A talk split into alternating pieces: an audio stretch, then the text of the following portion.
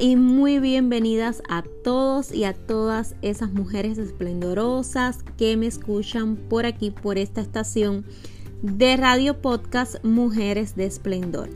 Hoy quería comentarles sobre eh, lo que es el trabajo de la intención y el deseo, cómo trabajar intención y deseo bien práctico. Son unos tips rápidos que les voy a estar brindando por este episodio hoy.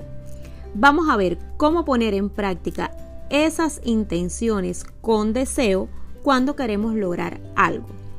Unos tips fáciles que les voy a estar dando.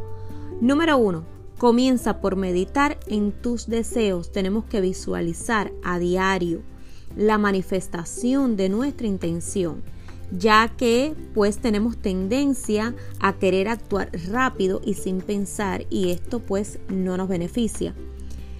Luego, pregúntate siempre a dónde quieres ir, cuán lejos quieres llegar y qué es eso que quieres lograr y por qué. Luego tienes que sentir con claridad tus pensamientos. Tienes que creer y tener certeza en eso que estás pensando, en esa intención que tienes. La realización de todos esos sueños que quieres llegar a cumplir comienzan con la intención y el deseo. Pero como les decía antes, hay que trabajarlos.